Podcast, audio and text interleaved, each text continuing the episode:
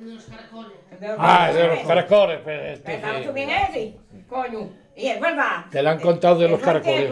Más tiempo que estamos Eh, aquí. Pero pa- está ya para grabarlo. Sí. Pues un tío de esta estuvo buscando caracoles en Lueza. Y al otro día se los vendió al Paco el estanquero. Al estanco. Ah, Nunca Caracoles. tenía contacto, ya pues, han muerto los dos. El año pasado se murió la mujer.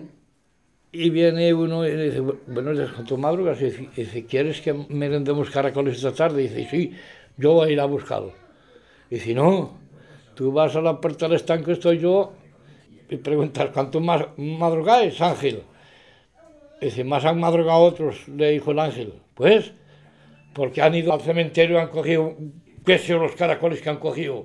Me cago en Dios, los caracoles que ha cogido en el cementerio. Aunque el Paco, el estanquero que estaba allí, subió arriba a casa y le dice a la criada, muchacha, coge los caracoles y échalos al barranco. Pom, pom, pom, al barranco. Fue el, el ángel, que se llamaban los dos, el Minas y el ángel de Lonas, cogieron los caracoles para merendar. Me cago en Dios. El, el ángel, el Lonas y el Minas, con que El no- el- pasa para allí el frascuelo y lo llama el Paco.